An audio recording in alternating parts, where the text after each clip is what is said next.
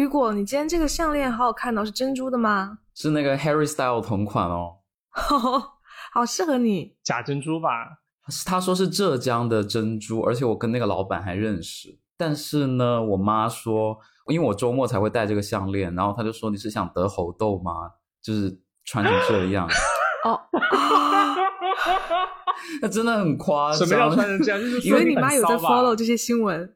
对，他就觉得太骚了，而且最近广东不是有那个猴痘嘛，就是有病例对吧？对，然后他一脚就超惊讶，瞳孔爆炸，就看着他。同龄人呐，你妈就同龄人。哇，你妈好棒哦，真的很关心你。哎，大家有没有觉得今天皮肤最近皮肤很好？什么有产品植入吗？皮肤一直都很好啊。我前段时间去英国也是，就拍照的时候，我发现自己的皮肤在发光。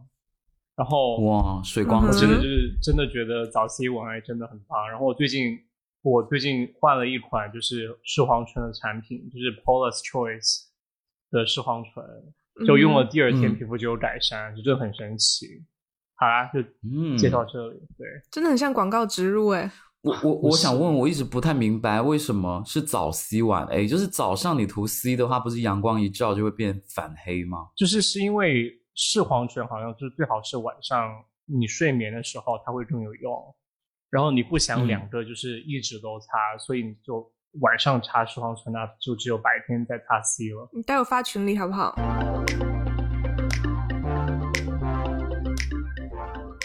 好了，那欢迎大家回到尖沙咀，非常开心，我们粉丝突破五千了，呃，哇，恭喜我们自己。对。杨桃要代表我们说几句话，谢谢大家的支持啦！就是因为我我们一直都很焦虑我们的粉丝数量嘛，然后结果那天就是我看了那个红晃的那个博客，然后他们现在也才一万多啊，然后就想啊，红晃都一万多，那我们五千是不是也还可以？是我伴着红晃吗？对，然后有听众就在给我那个朋友圈留言说，我们是红晃的一半好听。我说对啊，对啊，对啊。嗯，那谢谢大家，就是一直以来的支持。然后，如果要你你们就是你们的发电，就是我们更新的动力喽。目前榜一大哥是谁啊？Yogurt。哦哦，对，就榜一大哥大姐呢，就会有自己的专属福利，可以任选一个主播。你确定他喜欢听这个名字吗？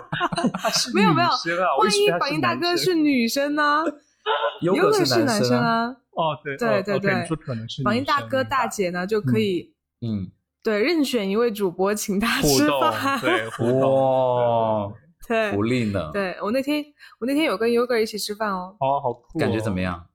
女明星下海什么样？Yoga 人很好哎，啊，他人很好，Yoga 人很好，嗯，对，而且你知道我跟 Yoga 就是我们之就是之前就有聊嘛，嗯，然后其实。我们俩是一个高中的哦，那不是和我也是一个高中？对啊，和你也是一个高中啊。然后他比我们低两届，学弟喽，用弟弟。对，学弟，而且他是我前男友的同桌。我有讲过这个事情吗？谁的同桌？就很神奇。前任，我前男友的同桌。哦，你前两，你前男友比你低两届吗？对啊。哦，哇，哇。恭喜杨桃，谢谢啊！你看，因为吃这个饭爆出来多少料啊？对啊，好吓人。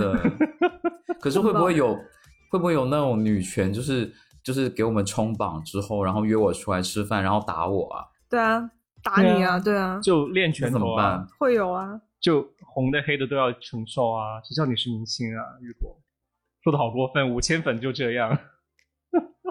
我们会继续骄傲的。好，非常谢谢大家努力了。对，谢谢大家。嗯，对，非常谢谢大家，我们一定会继续努力的。我刚才说什么？谢谢大家努力。为什么说这是话？谢谢大家的努力。好啊，回到正题，今天今天我们就是突然想聊一下啊，工作当中出差发生的一些趣事。形式也就是讲故事了，看看谁的故事最精彩。然后我非常期待这一期，谁来抛砖引玉呢？大家都沉默。那我先来吧，好不好？OK。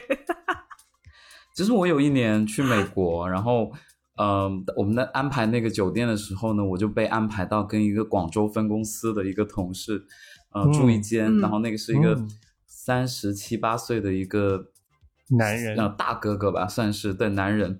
然后我跟他就完全不认识，我们进到酒店才第一次见到面。然后我就说：“哎呀，你好！”因为我那我那时候在北京总部嘛。然后我就说：“哎，你好啊！”然后就两个人嘻哈哈在聊。然后他就开始了解你的背景，就包括啊，你是哪里人？然后你祖籍是哪里？啊，你对，就查户口，你家呃做什么？然后你读什么大学？然后有没有读研究生？然后他也稍微的介绍一下他自己，但是他对我其实是有所保留的，也就是他可能问五六个问题。然后你反问说 and you，然后他可能就只回答可能一两个这样子，哦对，他不会很 嗯，对，他会很贱，很不分。然后我我发现他是一个比较油腻的人，就比如说我们出去出差不是要去很久嘛，就是可能每顿饭都要跟老板一起吃，然后大家就看到那个饭桌就很像我们以前玩那个抢椅子的游戏，就赶紧抢那个离那个老板最远的那个位置坐，对，但是只有他是例外，他是喜欢坐在老板的旁边。OK，那整个他整个人的形象都是这种，然后有点油腻，而且他很喜欢 cue 别人，就是给老板倒酒，但是他自己不倒，就是那种说，哎，那个谁，你跟跟 老板倒个酒喝啊？嗯，对，对，如果你你来，你来倒酒，OK，然后我们俩就敬老板对，我们俩就是在酒店，然后我就那当时觉得很奇怪，因为你想在在美国，那当然是晚晚上肯定就是你去到一些治安比较好的城市，你当然会想出去玩，或者是有什么艳遇之类的，对。那你们当时去的是哪个城市？我一开始去的是洛杉矶，但是洛杉矶就就是那个治安不太好嘛。然后，但是我跟那个导游很熟，那个导游就说没事，我可以带你去那个，我们可以不下车，然后我们可以一直开车，一直开车那样子，我带你出去逛，然后就好开心啊！对，因为觉得他很 nice。对对，然后他有把我。放到那些什么夜店那种地方，就是在门口，他说让我感受感受。对，然后第二天就第二天 晚上，那个同事有点不高兴哦。我们叫他李先生哈，李先生就有点不高兴。嗯，他就说你晚上都去哪里啊？我说晚上就是去那个就啊出去玩啊。我说好不容易来一趟啊，我说我又不像你在美国读过书，可能很多地方我都没有去过，我一定要出去玩。嗯，他说今天晚上就不要出去了吧。他说外面治安又不好，然后他就开始讲，然后我就不太清楚他为什么要这样。结果他晚上就可能到了就八九点吧，就跟老板吃完饭回去，我们就洗完澡就那儿坐着，我就那一天就没有出去。结果他老婆就给他打电话，然后他整个脸就从刚刚很严肃的样子变成很欢乐，然后就跟他老婆介绍我啊。然后我就坐在旁边那张床，然后他就说，然后说，哎呀，你跟你跟我老婆 say 个 hello 啊什么的，然后我就说，哎，嫂子你好，就我也是很客套，然后就很开心，然后跟他讲，然后他又开始跟他老婆介绍我的生平啊，就感觉我的墓志铭都被他说你老公很管，很有很很好用。之类的，然后他 隔天，我就想隔天我肯定就是隔天晚上我才不会管他，我一定要出去玩，然后他一他早上就给我安排说啊。忘了跟你说，昨天老板给你布置了个什么事情，然后他他让我跟你说，对，他就说，但其实听起来就蛮假的，因为就不在我的职能范围以内。然后后来就到了晚上，我就没有走，然后他就把那个任务给我，然后我就去，这可能是一个文档，就把一个文档打完就可以交。然后他又不让我走，然后他老婆就是又又打视频过来，然后后来我想了一下，为什么？其实他是想跟他老婆证明他没有外遇，或者是没有在外面乱搞。这一开始就，所以他要我，对，这就让我在酒店房间里面就跟他老婆一起视频，就每每次都是这样，好可怕，就每天晚上都这样。然后后来可能我两三天，我很快识破之后，我就有点不自在，然后我就我就问，利用了，对我就觉得自己被利用，而且他甚至就他根本不是我的领导，就是我不知道为什么他又一直管着我。后来我就跟我的一个同事，就是我在我们那个 team 里面找一个。也是已婚的，呃，男同事，我就说能不能跟你换一下，就是酒店房间，因为我觉得你们俩都是已婚的。然后我也直接跟那个人说，我说那个李先生他好像每天晚上都要跟他老婆证明他没有外遇，没有出去约炮，所以就他要让我在旁边做证明。然后我能不能跟你换，这样你也就同样可以。对，然后他他当时就他当时我那个同事就很人很 nice，他就翻了个白眼，他说。好吧，他说他也很受不了他那个室友，因为他那个室友很爱抽烟。但是我知道他不会在酒店房间抽，但是他身上有烟味，然后他也很受不了他。我说我我说香烟和和那个视频，我宁愿选香烟，所以我们俩就达成共识，就换了。哦，这个事情这么结尾了。那后来他们就有和平相处吗？我不知道，后来我也没问。对，而且我们去美国那些房间，有的时候他不会安排你，不是就是不是标间，就不是两张床，有时候是一张床，然后你就那天晚上就忍了，你知道吗？因为有时候他我不知道那个订酒店人发生什么事情，就他有时候会订到。你跟香烟哥睡一张床吗？不是，我一开始有跟李先生住。就睡一张床的时候，然后他视频的时候，我觉得很方便，我就在躺在他旁边跟他视跟他老婆视天我真的觉得好尴尬。哦，那其实我估计他其实也想间接证明，就是旁边睡的是你吧？因为如果他老婆肯定会打视频，但是打视频过来看大床房，就肯定会有担心。然后对，可能各种原因，而且更夸张是什么？他老婆也很精彩，就他接电话的当下，就是他老婆穿很少，很清凉啊。哦，在家吧，估计对，就是可能围一条浴巾或者什么。然后有时候我看到我整个 就有有好啦，有声音可以穿很清凉啊，不要这样。当然当然可以，就是就是穿衣的自由，对，只是我就是嗯比较少遇到。是走进了那个《回家的诱惑》剧组吧？但是我觉得她老公应该多注意一点，就是。如果本来打视频，你你的可能，呃，太太可能穿的比较少，然后可能本来也不想让别人看到的话，你本来就应该可能稍微避讳一点吧。如果有男提前跟他说一声啊。对啊。对，所以我同事也在。嗯。对啊，如果太太才洗完澡和你打视频干嘛？我不懂，而且而且那个时间是中国的早上，哎，他老婆如果早上洗澡，那也蛮 蛮洋气的吧？他老他老婆才出轨了吧？想说。笑死！早上发现在酒店啊，那有没有可能是？那有没有可能是李先生想监督他老婆呢？我不知道啊，就还蛮蛮神奇的。他想监督，那没必要叫上你啊。但是说到出差出轨这件事情，其实我就有感觉，我的同事可能性也就是出轨吧。就是，呃，我当时在一个项目上，然后是到密歇根州，然后。所有项目上的人都是从其他地方飞到那个密歇根州去，因为客户是一家汽车厂商。然后那个项目呢，所在的地方也不是说可能城中心啊，而是他们客户的厂的附近、工厂附近或者办公楼附近。然后我们就在一个酒店里面，呃，然后就有一次我就碰见我的一个同事，就大家都知道他是已婚的，然后他已经上那个项目，可能已经有可能两三个月了。他从来没有说过他有朋友在这边，然后突然那天晚上大家邀请他去吃饭的时候，他就穿得很正经，然后收拾得很干净的，他就说我要出去找我在这边的朋友，就感觉很像是他要去约会或者怎么怎么样的，但只是我的猜测哈。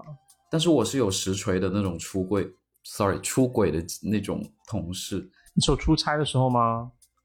对，出差的时候，这个故事我之前在。就是节目上有稍微提一下，都没有很放大的说。反正就是他在北京跟一个女生订婚了，就是出差之前。嗯，然后呢去，对，然后我们去加拿大的时候，就住在一个一个温泉的一个山山上面，我不知道是温泉还是什么，或者是喷泉之类，反正有个泉，泉山，它的中文译名。OK，因为我们老板在加拿大有房子，他那天就没有去那里住，然后就腾多出了一个房间，然后他就去了那个房间，结果有个女同事也去了。然后他们俩后来就搞在一起了，是没有人看到，但是大家都知道，因为那天晚上他们俩的室友都发现他们俩不在房间啊。哦，然后另外就是不是导游每天早上会结算那个就费用吗？嗯，然后他就说昨天晚上有一有一间房间就是看了色情录影带。就是有看那个色情的那个付费频道，对，然后那个导游就说：“我我出于那个隐私考考虑，我不能说是哪个房间。”导游也很会来事啊，他干嘛直接到了所有人面前说呢？对，然后我那个同事他还是就是那种怎么说，他已经订了婚，然后也拍了结婚照那种，只是没有去领证。然后，但是他回来之后就跟那个之前订婚的女生分手，然后跟那个后来去出差的那个女生在一起。在一起了吗？变化这么大，这也太夸张了吧！对，然后现在结婚了，然后婚姻也很稳定，也还不错。就他们俩就结婚了。对，而且你知道吗？他上就之前那个未婚妻还是老板介绍他们认识的，也是出差的时候认识在一起的。OK，哇，他好喜欢来这套哦。对，然后后来他。回就是回国的时候，他就有点不太好意思在那个公司干下去了。哦，回来毕竟这种事情，对对对对。哎，可是可是感觉就是去加拿大那一次才跟这个女生就是 hook up 上的吗？还是说之前他们俩就已经有一些事情在发生了？我觉得是去了才呃碰上的。就是有一个细节是有一天，就是我们出差快回来，然后那个女生喝醉了，然后当时我跟那个男的是就我们俩坐在一起，然后那女生喝醉了就很夸张，她就有一点点情绪的那种喝醉，就是呃乱说话什么的。然后我那个室友他就不让我靠近那个喝醉的那个女生，就可能怕我听到了某些细节的词或者怎么样，就怕我乱说。但没有想到我在播客说出来了。对，就是其实我能对啊，现在更多人知道了，广而告之，对，五千粉丝都知道了，这传播级别很大了。啊，说到类似的事情，就是我想讲一个，其实并不是真正的出差，但是呃，我在大学的时候有一次去杭州参加一个比赛，我估计你能可能记得，就是和一个学长他们一起去参加一个广告广告方面的比赛。我们是先到了上海，然后再到杭州。那个比赛一共有几天？然后其实大家每天都在很忙很忙，啊！但是就有一次呢，我就和那个 学长就很想做点什么，然后就在一个大家都没在的房间，就很想做点不该做的事情。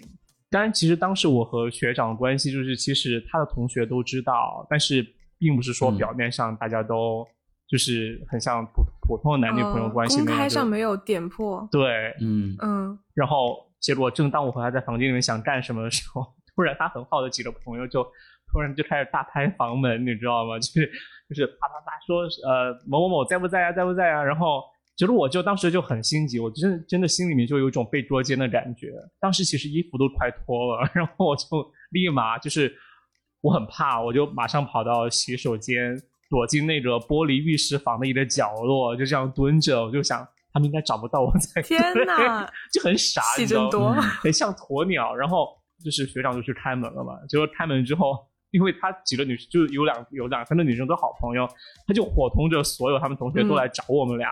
结果我最后被发现是我一个人蹲在那个浴室角落，然后那些那两三个女生就站在厕就厕所的马桶旁边，就发现我蹲在那儿就在笑。那是一次我会觉得还蛮像就是。被捉奸的感觉，嗯，哎，你为什么不就直接官宣呢？当时因为是白天，当时哦，不是做爱的时间，对，Yeah，然后就就超级奇怪，谁规定什么时间可以做？经历，但是你知道，有时候可能出差啊，或者到酒店，你就就有又有点想做什么，对，可能会有这种感觉。好啦，说这么多渣男的故事，我来讲一个好男人的故事，好不好？嗯啊，同样是在那个去密歇根出差的项目，就是我当时有碰到唯一一个，就是我出差过去有华人存在的这样一个项目。呃，当时他是从另外一个公司去和我们公司合作去做那个项目，到了之后我们俩都一直说英文，一两个月之后我们才一起说中文。然后说中文的巧合就在于有一天他问我要不要去吃中餐。我说好呀，因为因为我们在密歇根那附近真的是啥啥中餐都没有，就是你肉眼放去不可能有任何亚洲菜，就是很好吃的。之前一两个月全都吃的，我真的吃的就是说我没有胃口。然后他突然就告诉我，我知道有一家很正宗的，就是台湾菜，你要不要去？然后当然用英文说的。然后我们就在去的路上，他说你会讲国语吗？之类之类的。然后我们就开始用中文交流。哇，两三个月你们俩才问这个问题？因为平时是这样，就是出差的时候，大家我。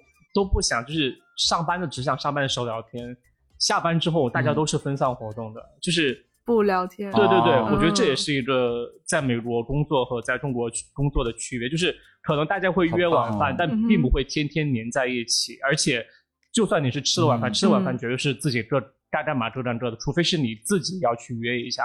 就嗯，平时大家都是自己该干嘛该干嘛，而且还有去健身的呀，或者要去出去干嘛的，都都都自己去。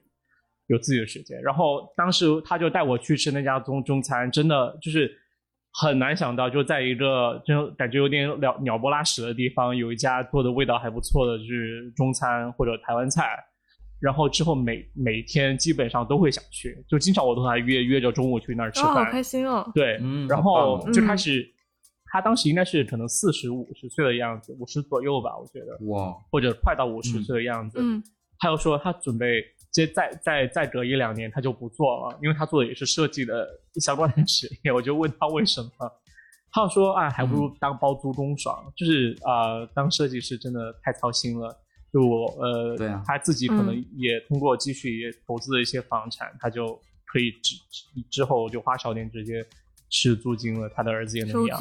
对，然后而且他还信佛，就是所以他真的每次回来去吃，他真的只吃素菜，豆腐啊或者蔬菜之类的。然后他也，而且他真的也很关心人，他经常会给我呃，就他会问我想法怎么样啊，或者呃问我觉得有没有什么问题，他就会给我一些很忠诚的职业建议。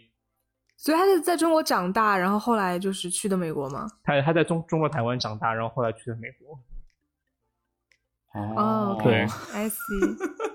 这听起来这个人是一个就是完全就是一个很儒雅的一个形象那种感觉，真的很儒雅。他叫 Gary，我叫他，嗯他叫 Gary，然后叫 Gary 叔好。盖瑞，你知道 Gary 叔他不是吃素吗？其实他吃素的原因就是他信佛，他真的超级信佛，而且。我不像他那么专业，就是他是真的平时会去呃，比如说呃，参加佛堂的活动啊，然后他们有社群啊，然后呃，他们也会在呃加州，因为他他来自加州那边嘛，他也会在加州那些参加，就是呃呃参加一些比如说给小孩教中文的这些课程，然后就是他很热心公益的这种东西，我觉得是个很棒的人。呃，反正就是印象超级深了。对，当然结缘还是结缘于食物啦。我觉得就是这个胃 口是，这个胃口是这样的。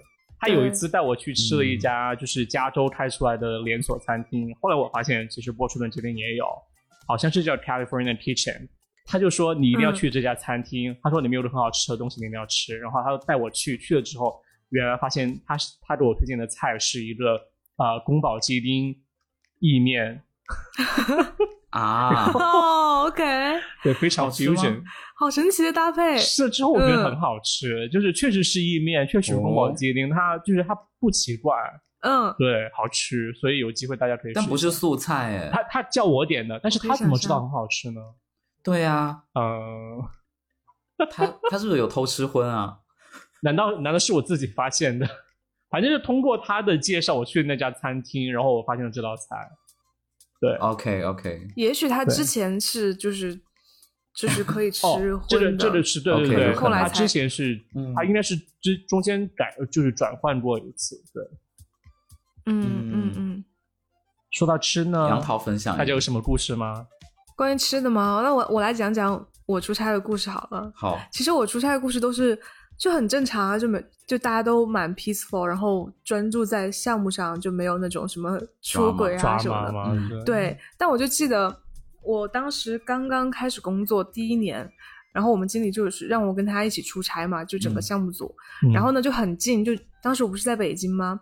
然后呢我们就去天津出差，然后当时的那个客户呢是一个就是很大的一个药企，然后我们需要去他那个园区里面。嗯，然后去就因为他们办公楼都在园区里面嘛，然后做访谈，然后当时就是觉得哇，好新奇啊！就一进那个药企的园区，你知道吗？嗯，然后就闻到整个园区都飘着一股药的那个味道，哇！就中，因为它是做中成药的嘛，然后对中成药，然后你就会觉得那个里面好养生哦，就是每每呼吸一口空气都是在 多活十年，就是治疗 啊，对，就很很很妙的感觉。然后他们那个餐厅，就中午我们就正常吃食堂嘛，然后晚上的时候客户就会带我们吃那种席，就他们自己餐厅做的席，就圆桌，然后就是各种就是什么中药材做的东西啊什么的，对。然后当时就对大肠经哎，对对对。然后当时就有一道菜是什么天麻土鸡汤吧，我记得。哦，对。然后就是天麻也是他们自己的天麻哦，然后土鸡也是他们自己就是养的土鸡。然后就一一大锅端上来，然后那个土鸡是一整只，就是没有分的那种。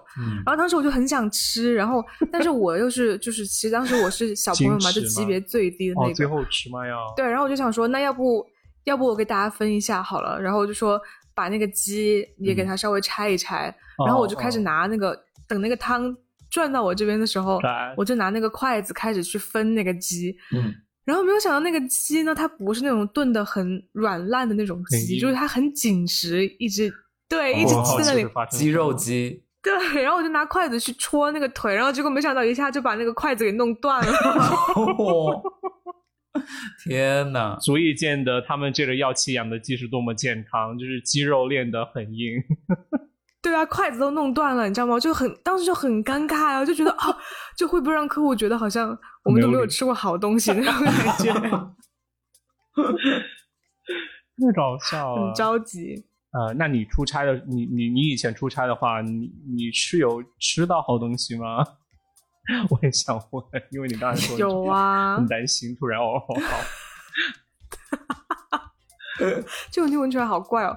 我我觉得吃的最好就是之前去哈尔滨出差吧，嗯啊，然后那个客户呢是银行，所以你知道银行的食堂就是真的是非常非常好吃，俄罗斯菜吗？然后我就每天就大鱼大肉，就他们就是东北菜嘛，嗯，然后就什么锅包肉啊，然后就都是很好吃的，可以吃一辈子食堂这样。对啊，然后酸奶啊，然后还有他们那个什么格瓦斯，就随便喝，真的好棒。对，就很稍微稍微一不控制就很容易长胖，你知道吗？对啊，这种食堂好棒啊！我希望啊，其实我觉得一个公司有好的食堂还真的是蛮吸引人的。我觉得是，其实是需要的。嗯，你知道那天就是你说到食堂哦，我那天听到就是洪晃在说他以前的工作经历嘛，嗯，然后洪晃也是很早他就在。外企工作，而且就是他是就是就是被美国的外企雇佣，然后外派到中国来的那种外派人员。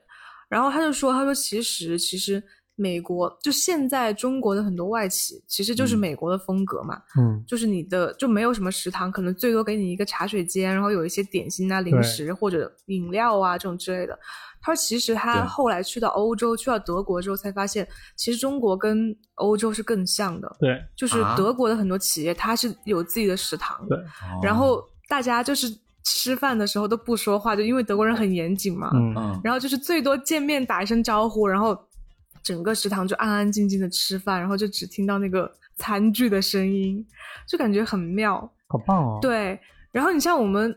你像我们现在，比如说中国的上班族，可能就特别特别是在企业里面的，你要么点外卖，要么下去吃一点，要要要要么买一点回去吃，在自己工位上吃，对不对？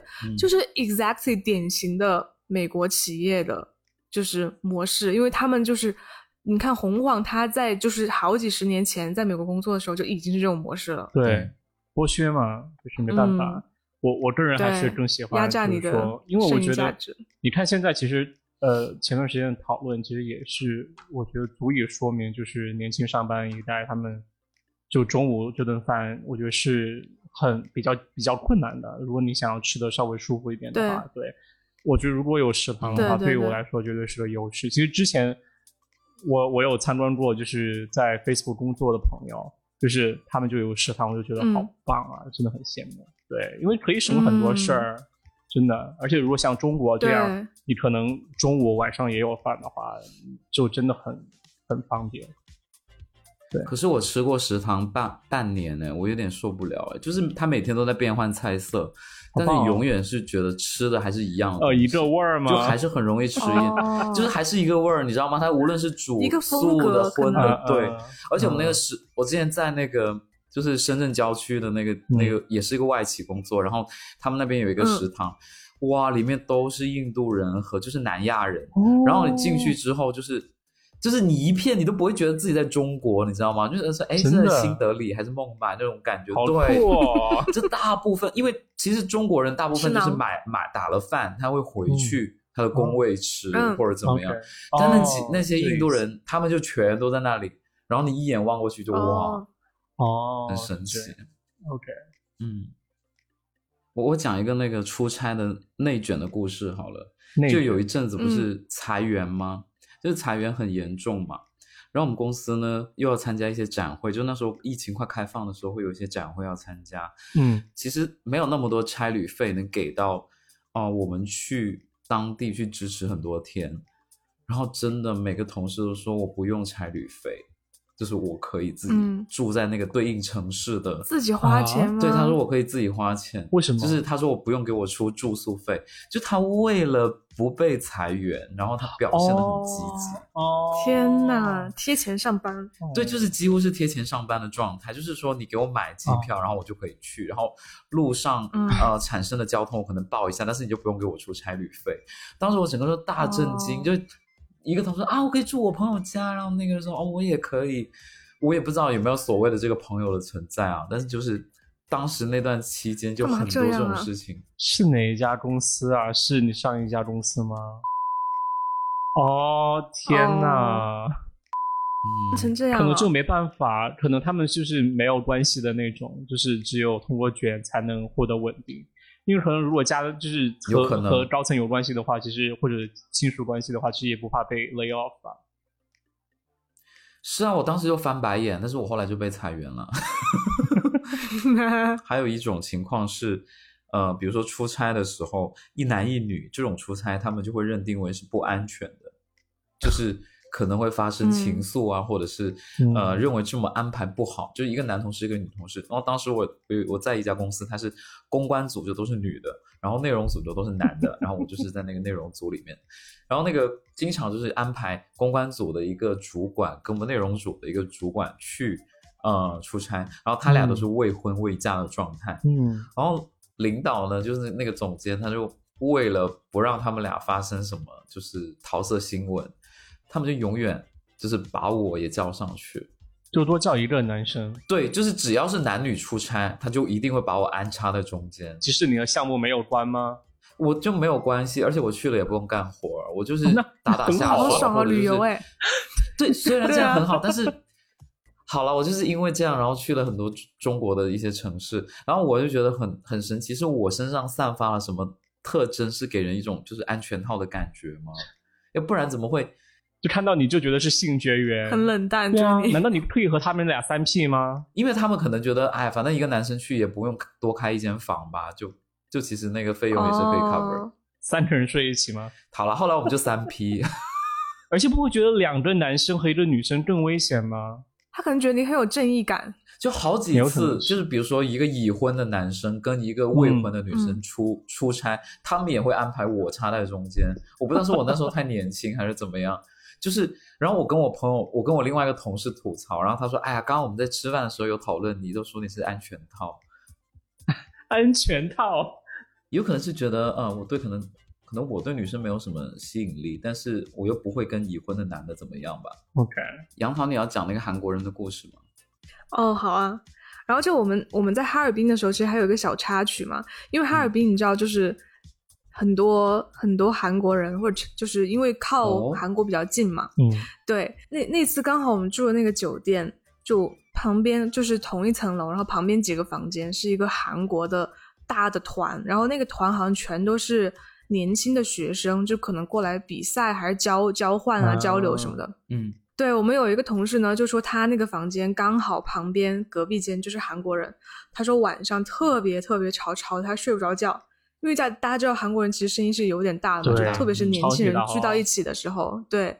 然后他有一天实在受不了了，他就说：“他说不行，他说我一定要去跟他们说。”我说：“那你怎么跟他们说呢？”我说：“语言又不通，对不对？你也不知道对方会不会说英文，对，对他不一定会嘛。”然后呢，我同事说他没关系，他说我用那个翻译软件来来说就好了，对。然后，然后后来我们出去的时候，就刚好在走廊上就遇遇到那几个韩国人了嘛。然后就是小，就反正年轻的小朋友那种感觉。然后他就拿那个手机，就他就想说，呃，小声点，然后翻译给那个人看嘛。然后结果呢，他给那个人看了之后呢，那个人脸色就是。很懵逼的状态，你知道吗？然后结果他后来发现他翻译错了，就是那个软件翻译的那个话是傻逼。不会吧？什么软件啊？天哪！对。然后那个韩国人就惊在那里，你知道吗？然后后来他发现好像不太对，他又说一遍，他说：“他说他说小声一点。”然后再拿给那个韩国人看，然后那个那个韩国小朋友就懂了，然后就好像就跟他说：“就不好意思啊，就很抱歉 什么的。”哇，好尴尬！但是其实他两句话连起来也还蛮顺畅的，就是先说傻逼，然后再说小声点，小声点。对。真的。然后当时我们经理也在嘛，然后我们经理就是是一个挺年轻的一个女生，然后直接就是笑趴在地上，好尴尬。还好你遇到不是那种暴力的人呢。对啊，对，就暴力的，如果是那种刚一点的，可能会打起来。嗯，对呀。那我再讲最后一个好了，就是我那时候有一段时间在做摄影师嘛，然后他他的相机会拍照，我的相机会拍照，但是有一个要求就是我晚上要去，就是我晚上要去他的房间去拷贝他的照片，然后就 非常尴尬，就是。你知道我就是一到晚上压力就很大，就是首先我要去他房间拷照片，拷完之后我就回到房间等你吗？对，又要跟我又要跟那个同事跟他老婆视频，我就觉得哇，这是早上我已经就是已经很累了，然后晚上要维系很多个家庭的幸福，下班比上班还下班还在加班，对，然后就去他房间，然后他然后他就把他拍的那个照片给我，然后他说他就说哎呀小雨果呀你。因为那时候也很年轻，就可能二十二、二十三岁。他说：“小雨果呀，嗯，你拍照不要老是 P.S，不要老是加滤镜，好不好？”但其实就是我的照片都是直输的，因为到晚上我要出去玩，我根本就没时间给他 P.S。然后他就说：“你照片不要不要修，好不好？”然后我一开始就很傻，我说：“我说我没有修啊。”然后他就不信。然后后来我就就放弃抵抗了，我就后来成熟了，学聪明了，我就说：“哦。”好的，然后我就说好的，然后我就回去把那个，就是把照片调的灰一点点。为什么？什么意思？就故意把色调调难看一点吗？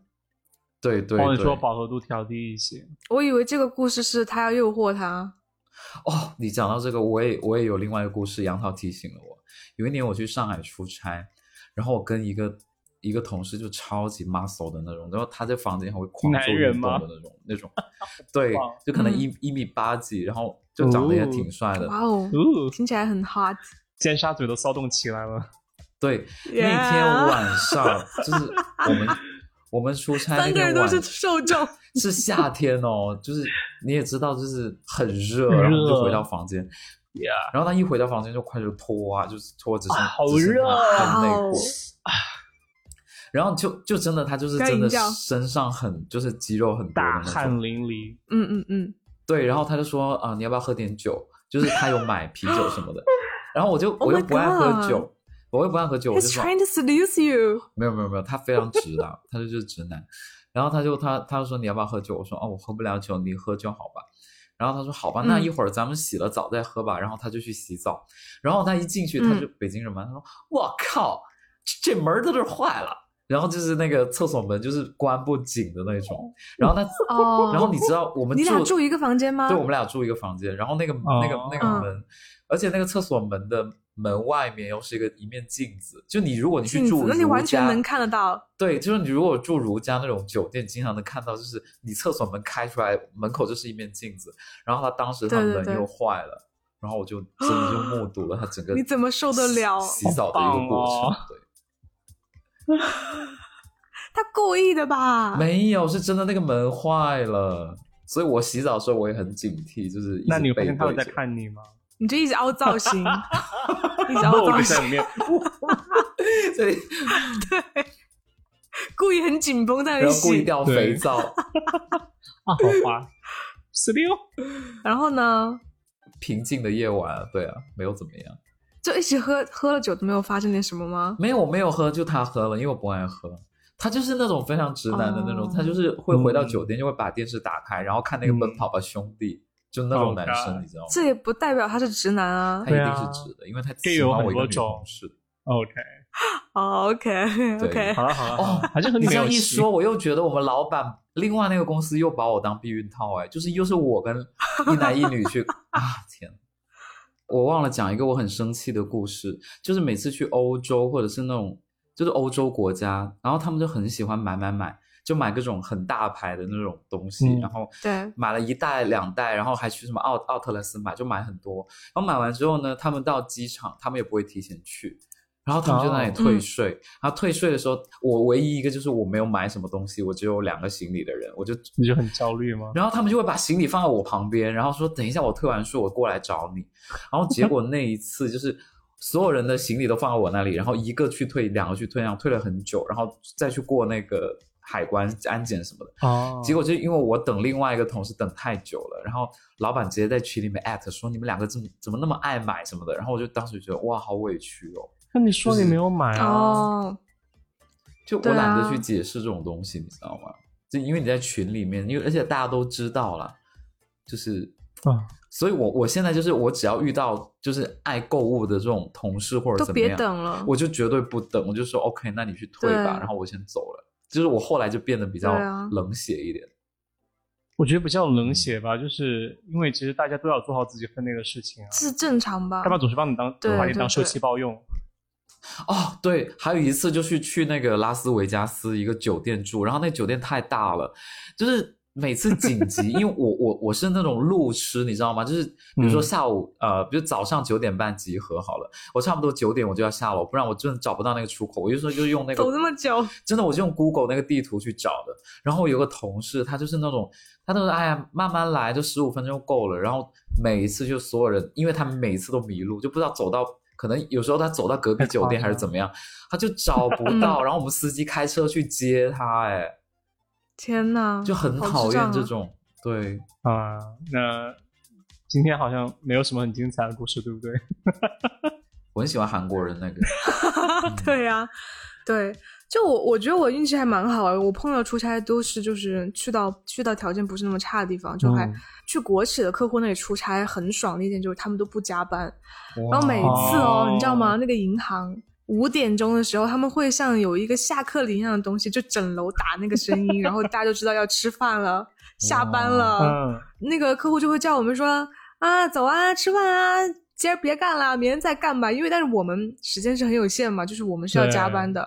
然后他就不想让我们加班，就非要把我们弄到食堂去吃。然后吃完了之后，我们想，那现在总可以回去加班了吧？嗯。然后说，哎，别着急啊，那那个打打打打几就说。就打几次台球，我们再回去，因为他们那个楼里有健身房，然后还有台球室，就超爽。然后每天就陪客户打台球。终于明白了为什么这么多这么多人想去好的国企。对，在哈尔滨差不多待了一个月嘛，然后就台球技术突飞猛进，爱上台球也很神奇，因为出差学会台球。榜一的大哥也可以约杨桃打台球，打台球，对，为您表现表现。可以跟我比拼一下。